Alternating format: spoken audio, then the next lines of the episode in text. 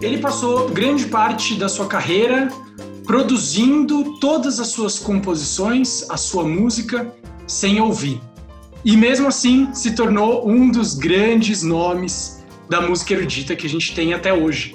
Ele está comemorando esse ano de 2020 250 anos do seu nascimento e a gente está aqui no Arte Paleta para conversar com você sobre Beethoven. Estou aqui com o Maurício. Oi, gente, que saudade.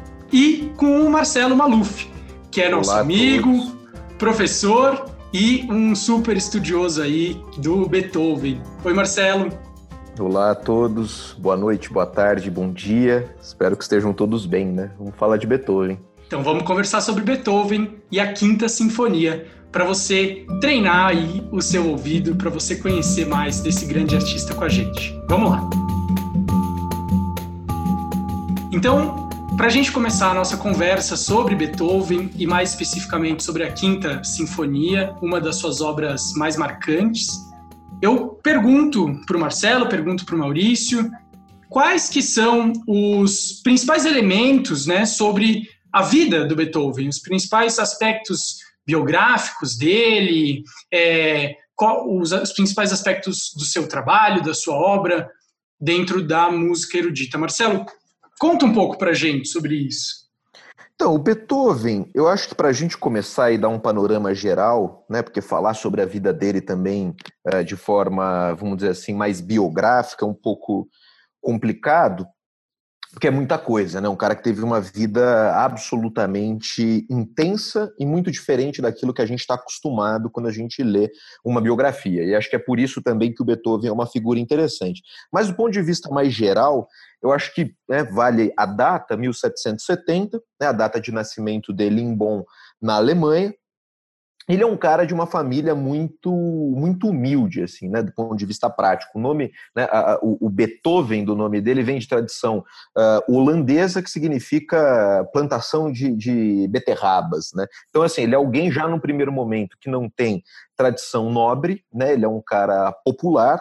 O pai dele que é a figura que talvez mais tenha marcado a vida dele de uma forma negativa, era um músico uh, alcoólatra de orquestra, tocava violão em orquestra, nada, uh, nunca foi um grande músico, uh, com problemas uh, de alcoolismo muito intenso, de violência em relação ao Beethoven também na primeira infância dele, inclusive tem alguns autores que dizem que a surdez dele talvez uh, teria vindo dos, dos, dos, acessos de violência do pai em relação a ele, né?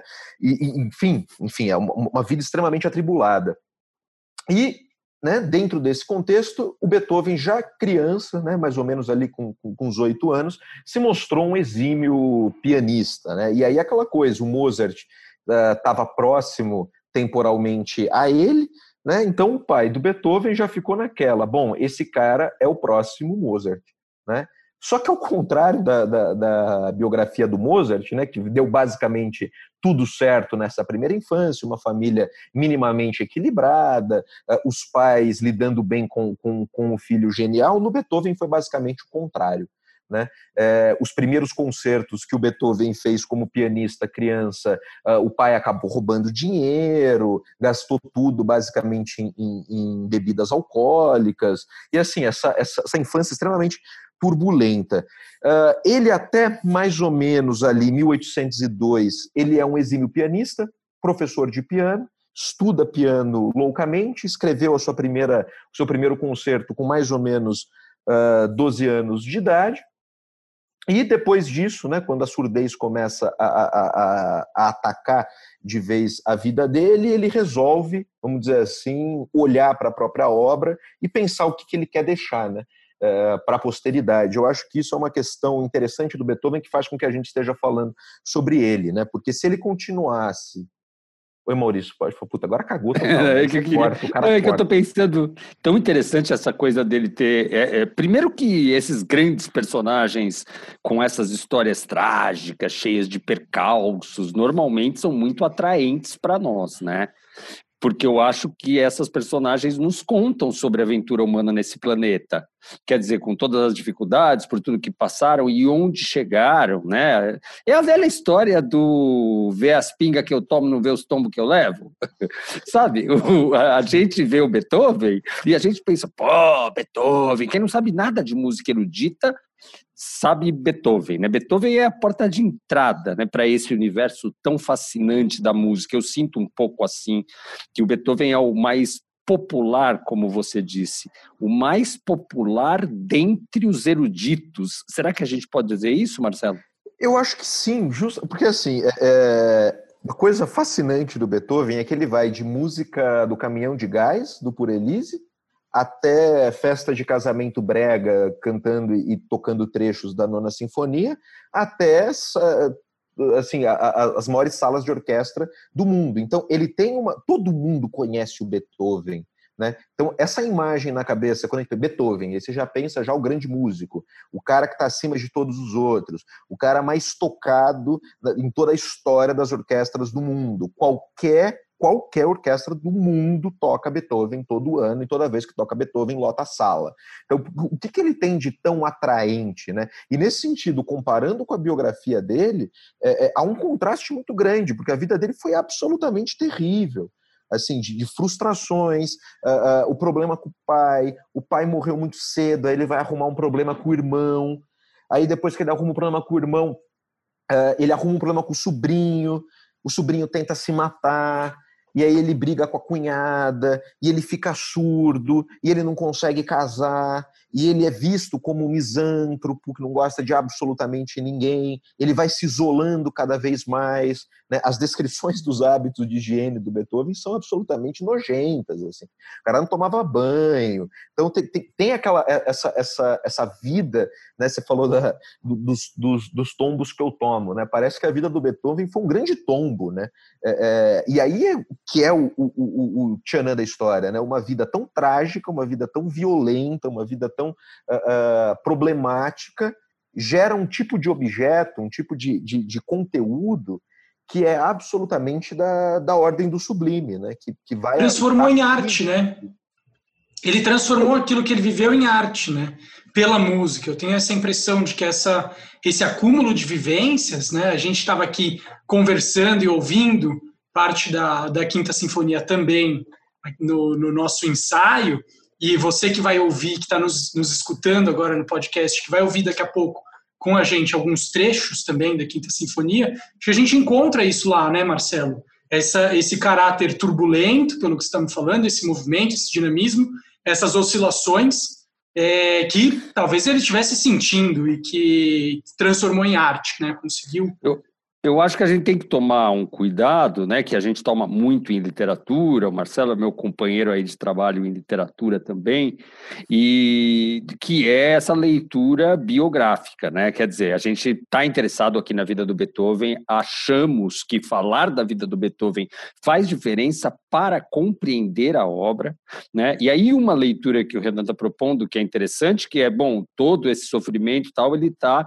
de alguma forma traduzido em música música, traduzido em arte. Eu queria propor uma segunda forma de ver, que é um pouco a arte como salvação também, né? Como porta de. como respiro. Escape, né? Como escape. A velha história do Fernando Pessoa de que a arte é necessária porque a vida não basta. E se a vida ainda te oprime, e se a vida ainda te oferece fardos, talvez uma forma de voar seja por meio da arte. E, enfim, nunca saberemos, não vamos conversar com Beethoven, mas por meio da música dele, eu acho que a gente entra em contato né, com essa vida dele. Tanto Maurício, é, isso que você está falando outro. nada mais é do que o romantismo. Né? Olha que coisa, hum. essa, é, o herói romântico, ele é basicamente esse cara frustrado com a própria vida, né, que busca uma espécie de, de, de isolamento para a própria reflexão acerca do mundo. Né? O herói romântico ele é sempre, sempre, em todas do, do, do, Lord Byron ao José de Alencar. Assim, o herói romântico é aquele que está deslocado. Ele é o underground, né? A sociedade está acontecendo, o mundo burguês que ele ajudou a construir pós-revolução francesa está acontecendo, mas ele olha para aquilo e pensa: meu Deus, né? É, onde foi, eu me foi, encaixo. Onde eu me encaixo. Foi por isso que eu lutei? né? Liberdade, igualdade, fraternidade. E aí eu olho esse mundo, eu olho essa vida, né? Eu olho esses problemas. O Beethoven tinha muito isso, né? De é, eu não vou tocar de peruca, eu não vou tocar de peruca. Né? O Mozart, o Hardin, que eram os caras do grande classicismo anterior a ele, todo mundo de peruca, aquelas maquiagens na cara, aquela pó branco, não sei. O Beethoven nunca tocou de peruca.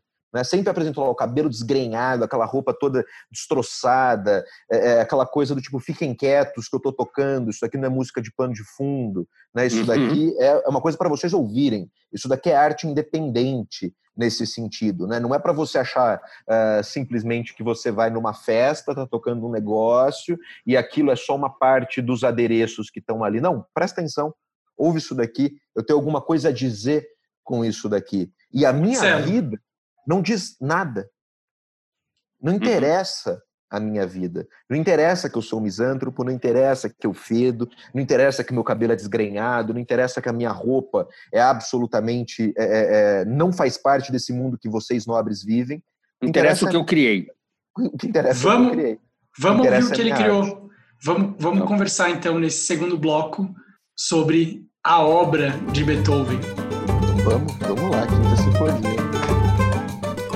Então, para a gente conversar sobre a obra do Beethoven, a gente escolheu aqui a Quinta Sinfonia para começar a nossa conversa sobre essa, esse amplo repertório que inclui aí algumas das, alguns dos trechos musicais mais famosos ainda hoje nos nossos dias. Então, eu Estava pensando, Renan, você está falando dos trechos musicais famosos tal, e não, não, saiu da minha cabeça do primeiro bloco a coisa do romantismo, né? Que se falou aí, eu, eu, claro, como pensando em literatura, eu estou aqui me tentando localizar. 1770, esse cara nasceu, o romantismo nasceu na Inglaterra e na Alemanha no fim do século XVIII, né, com um movimento que a gente traduz como tempestade e ímpeto. Quer dizer, o, o, eu ia falar o Goethe, o Beethoven é alemão, o Goethe também, o Schiller também, que é a galera aí desse período, né? E acho que os românticos têm como característica primordial, sejam eles autores, pintores ou músicos, e é isso que eu quero checar agora com o Marcelo, que é a ruptura com os clássicos, né? que, é, que é o, pegar o modelo clássico estabelecido e transformá-lo e romper com aquele rigor. O Beethoven fez isso também, certo, Marcelo? É, o, o Maurício, foi assim, é, esse ato fálico que você teve em relação ao Beethoven e o Goethe tem, acho é. que, tudo a ver com esse contexto, né? Porque o Goethe está associado ao pré-romantismo alemão, né? Aquele movimento do Sturm und Drang, né? O Tempestade uh, e ímpeto. E tem uma anedota associada ao Beethoven e o Goethe, que eles teriam se conhecido, né, o Goethe mais velho do que uh, o Beethoven, tem um quadro, inclusive, sobre isso, em que eles estariam passeando pelas ruas de Viena e o, os dois conversando, aquela coisa de século final do século XVIII, passeio no parque, e passou né, o imperador José II e o Goethe teria tirado o chapéu, cumprimentado, e o Beethoven simplesmente virou as costas, como se aquilo não fosse absolutamente relevante, né? Porque eu vou cumprimentar esse cara, porque ele passou aqui, eu não sei nem quem é.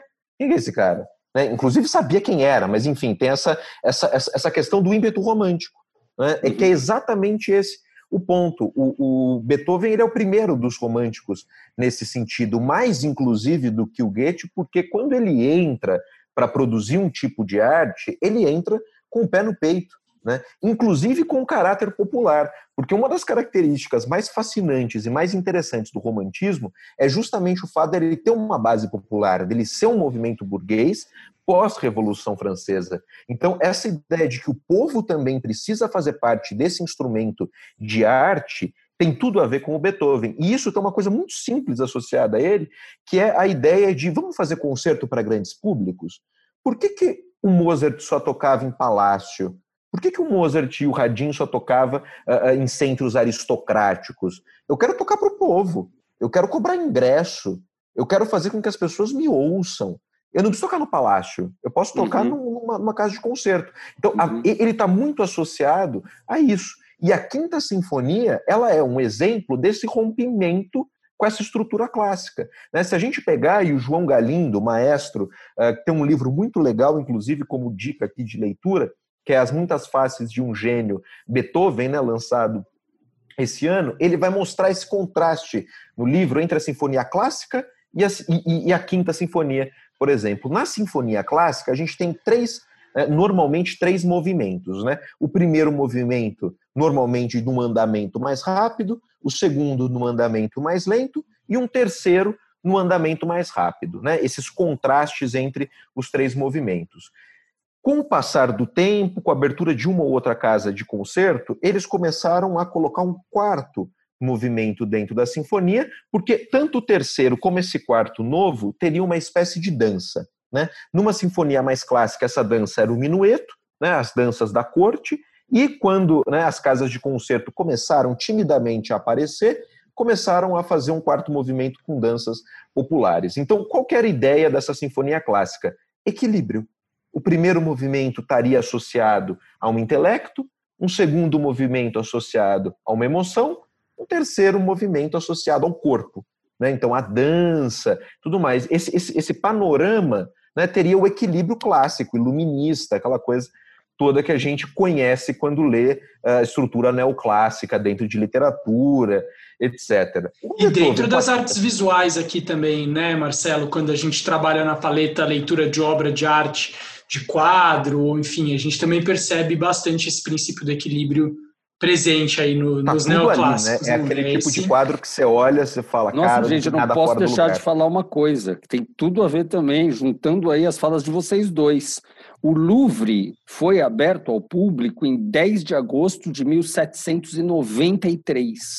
Então, a abertura do Louvre também oferecendo a possibilidade dos ditos plebeus poderem ver as obras de arte que eram restritas ao determinado público, faz parte exatamente desse processo, né? Total, total, total. Podemos total. chamar de popularização da arte?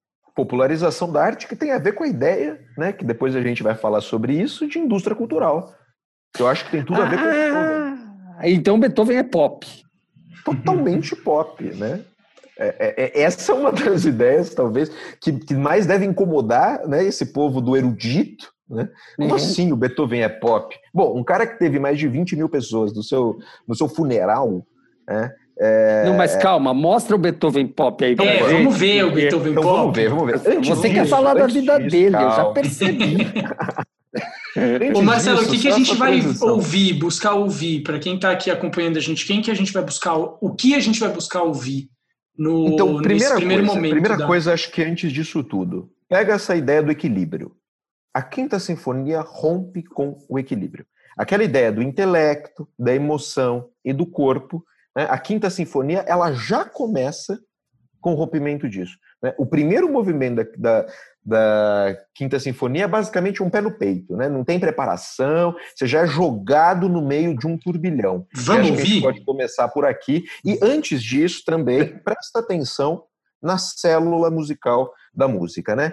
Três curtos, um longo. Tan, tan, tan, tan.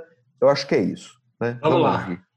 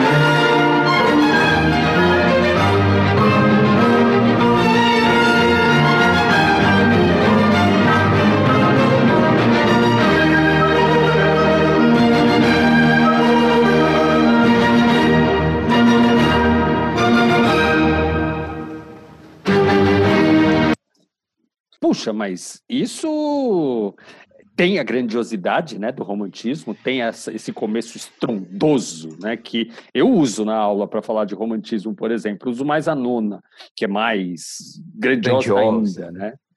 E, e aí, Marcelo? O... Não, eu acho que parece assim, você começa a música, parece um tapa na cara, né? Assim, não, não te contextualizam nada, né? Aqueles três, aquela célula de curto, curto, curto, longo, uh, aparece de uma forma absolutamente intensa, né? Parece um exame. E repetitiva. E repetitiva. Ele vai variando em cima dessa célula, certo? Acho que essa é a ideia. E o tom tempestuoso.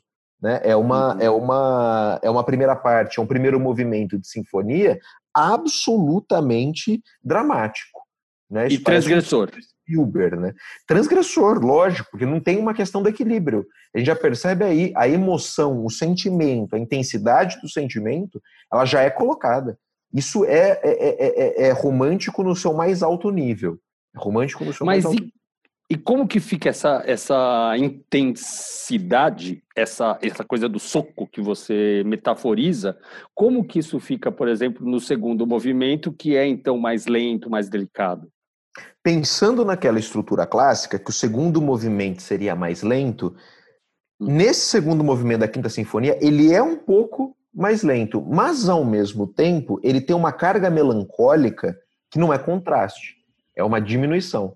Né? É como se você saísse de uma, de uma esfera de, tem, né, de algo tempestuoso e de repente diminuísse para uma melancolia. E essa célula das três notas curtas com uma mais longa vai aparecer de uma outra forma. E aí eu acho que é interessante para quem está ouvindo tentar buscar nisso. A gente vai colocar um trecho pequeno, um trecho curto do segundo, começo do segundo movimento, em que essa célula já aparece transformada.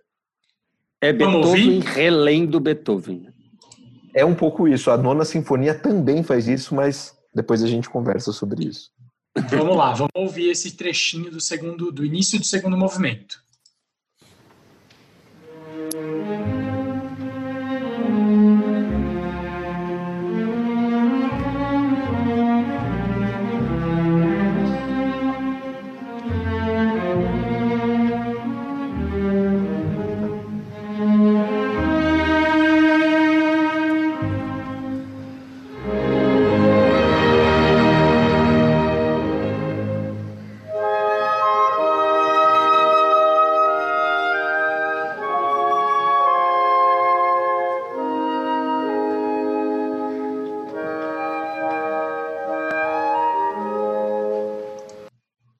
Legal. Acho que aqui Tem a gente já coisa... conseguiu. Delicadeza é a palavra para mim, né?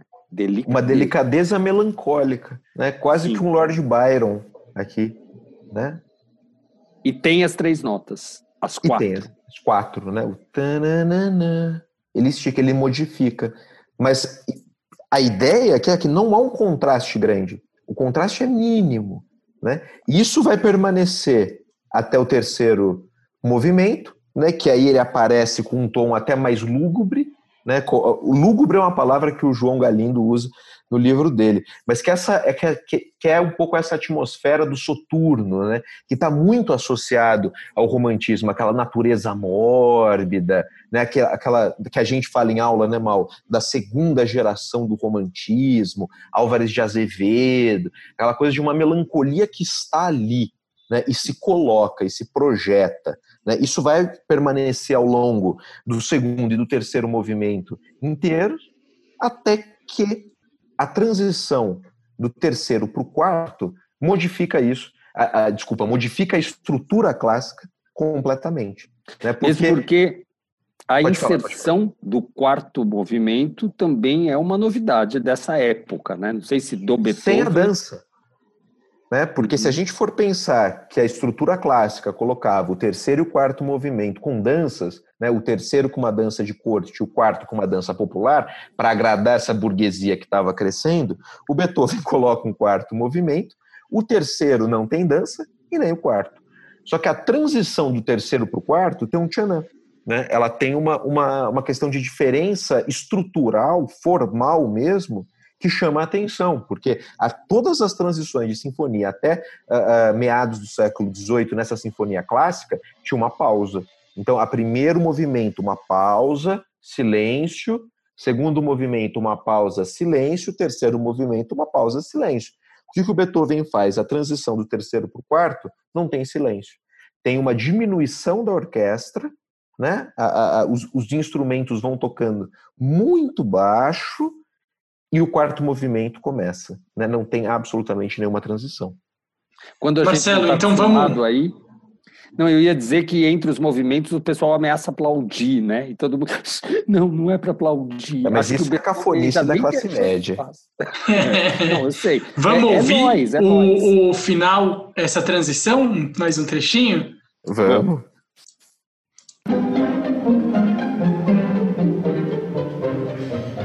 Esse é o final do terceiro, né?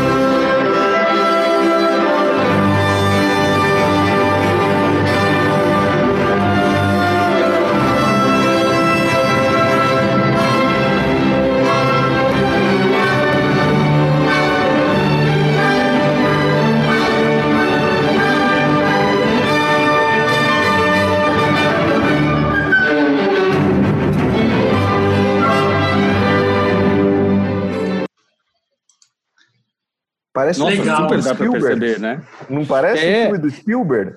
Isso é Hollywood. É, é, é ET. ET, total, ET. É, eu, eu, pensei que esse fim, que esse fim é um rasto de esperança, então, assim, Sim. é uma luz, né? Quer dizer, porque aquele começo, por mais ágil que fosse e tal, ele também é tenso no tenso. sentido de triste. É, aquela tempestuosidade no início tem uma tristeza, que é Mal. trabalhada num outro registro na melancolia do segundo, né, e que continua crescendo no terceiro, e daí acaba o terceiro com essa delicadeza e pá! Ah, é isso. O quarto começa, até bati o dedo aqui. O quarto é, um, começa... um pouco essa ideia do, do tempestade ímpeto, né? Do, do, do, desse nascimento do romantismo, porque tem um quadro muito legal, uh, Tempestade Ímpeto, é de um inglês, eu não lembro o nome agora, que ele coloca, uh, o título do quadro é Tempestade Ímpeto, né? Você tem um naufrágio no canto esquerdo do quadro, né? uma coisa horrorosa, um mar tempestuoso. Né? Um, é o Turner. Um, o Tur eu acho que sim. E no fundo, um sol aparecendo que, que rasga né? absolutamente tudo. É o quarto movimento, que é absolutamente otimista. Ah, que tá vendo como a gente fala de artes plásticas aqui? que legal. Para você que está nos ouvindo, também um detalhe: esse, essa nossa gravação está disponível no YouTube para você assistir também parte dos trechos da música que a gente está escutando aqui. Então, para encerrar esse nosso segundo bloco sobre a obra de Beethoven, mais especificamente a Quinta Sinfonia, é, eu agradeço aqui super os comentários e a gente se encaminha para o terceiro bloco, em que a gente vai dar as dicas finais para você que gostou e quer continuar se aprofundando no assunto. E você que continuou com a gente até agora, ouvindo e conversando sobre o Beethoven, é, nesse momento a gente chega às nossas dicas, né, para você continuar e aprofundar a sua investigação no mundo da arte. Mal, o é, que, você recomenda para gente? Eu, eu, fiquei com isso na cabeça, né? Que a gente sempre falou de artes plásticas, a gente está enveredando aí por esse universo da música com a ajuda do Marcelo, tentando desmistificar um pouco a música erudita. Eu acho que a nona sinfonia é ótima para isso também, e acho que agora, depois que você ouviu esse podcast, talvez você possa ouvir primeiro a quinta inteirinha, né? Que ela dura mais ou menos 35 minutos e depois a nona, que dura mais de uma hora, né, Marcelo? Mais de uma hora dura a nona? É, se a gente está falando do Beethoven como pop, como algo até moderno, né? O Beethoven talvez seja o primeiro cineasta, né? Como assim, uma sinfonia de uma hora e meia, né? Um filme. É um longa, né? É um longa-metragem. É um longa e eu acho, sinceramente, que ainda que a música não seja o meu métier, não seja a minha especialidade, eu me sinto sensibilizado né, para ouvi-la, aberto para ouvi-la e procurando na música encontrar as outras referências que eu aprendi na literatura ou nas artes plásticas. A gente aqui no Paleta está firme no desenvolvimento de um curso de História da Arte online, nós estamos, nesse momento, formando digamos assim, uma primeira turma, e tem uma segunda turma começando em 1 de julho. Então, se você estiver interessado em vir conosco nessa aventura também, nessa experiência transformadora que a gente possibilita aqui num formato online que vai muito além das aulas gravadas, encontros eh, online para que possamos, de forma síncrona, conversar sobre aqueles assuntos, material complementar, exercícios, enfim, a gente faz um programa de nove semanas em que você mergulha com a gente em vários aspectos da história da arte no Brasil e no Ocidente de forma geral. Vem com a gente, procura lá no www.paletacultural.com.br. Você vai ver, vai ajudar no Beethoven e na vida, né? A gente fica mais feliz, para dizer o mínimo. A gente tem ouvido dos nossos alunos, né, Mal, que tem sido um, um oásis na quarentena. E acho que é. Esse, é, esse é um grande elogio, assim, acho que ser um momento de respiro, um espaço de respiro, assim como parar e ouvir o Beethoven, é um grande elogio para a gente, para o curso. E a, a é, o nosso... É um oásis na quarentena, né? E também a gente sempre pede para vocês, para você que está nos ouvindo, comentar, mandar uma mensagem para a gente pelo Instagram, pelo site, é, entrar em contato mesmo, dizer o que, que você quer ouvir aqui nos nossos podcasts, o que está te interessando no mundo da arte ultimamente. A minha dica é um vídeo no YouTube do, do TED Ed, do TED Education, que chama Música e Matemática, o gênio de Beethoven, pela Natália Sinclair. É um vídeo fantástico de quatro minutos, e que explica é, muito, de um jeito muito didático e visualmente interessante a, a sincronia, a relação entre a música e a matemática. Afinal, o Beethoven ele compôs grande parte das coisas que a gente conhece sem ouvir e, portanto, devia ter um domínio absoluto dessas regras de proporção, de métrica, de ritmo, é, de criação melódica e das, das, das sinfonias. E esse vídeo explica bem como esses princípios se casam. E também trago uma frase que o vídeo apresenta e que me pareceu muito interessante, do James Sylvester, dizendo: Não poderia ser a música descrita como a matemática dos sentidos e a matemática como a música da razão? Achei uma bela definição para essa intersecção entre música e matemática. Marcelo, o que, que você recomenda para gente? Bom, eu acho que é, um dos grandes livros que eu li esse ano que, que, que, assim abordam a obra do Beethoven de uma forma sensacional é um livro do uh, João Maurício Galindo, maestro, né, que se chama Beethoven as muitas faces de um gênio, pela editora Contexto. Dentro desse mesma, dessa mesma edição tem um livro do Romain Roland que é um escritor francês, prêmio Nobel de Literatura, chamado Beethoven, um livro muito curto, que ele faz uma biografia aí de começo do século XX muito interessante sobre o Beethoven. E para ouvir, né, já que a gente está falando de música, é, eu indico, né, para todo mundo ouvir com calma, paciência e com disposição, o concerto número 5 para piano do Beethoven, que é uma obra-prima, uh, e se vocês puderem ouvir com o Nelson Freire tocando, talvez seja uma experiência ainda mais interessante. Muito legal. Então, super obrigado a você que ficou até agora aqui com a gente na nossa conversa sobre o Beethoven. Manda suas dicas, manda suas sugestões, que elas são sempre muito bem-vindas. Marcelo, muito obrigado por estar aqui com a gente, nesse que a gente espera que seja o primeiro, a primeira de, de muitas discussões sobre música no Arte Paleta. Eu que agradeço, né? Por ter tanta gente legal falando sobre coisas legais. Eu acho que a vida precisa disso, né? Na verdade, acho que a vida é isso um pouco, né? Se a vida não basta e a arte pode suprir isso, conversar sobre arte também é algo muito, muito gostoso. Legal. Que tchau, bom. tchau, gente. A gente tchau, fica por tchau. aqui. Daqui a pouco a gente se vê.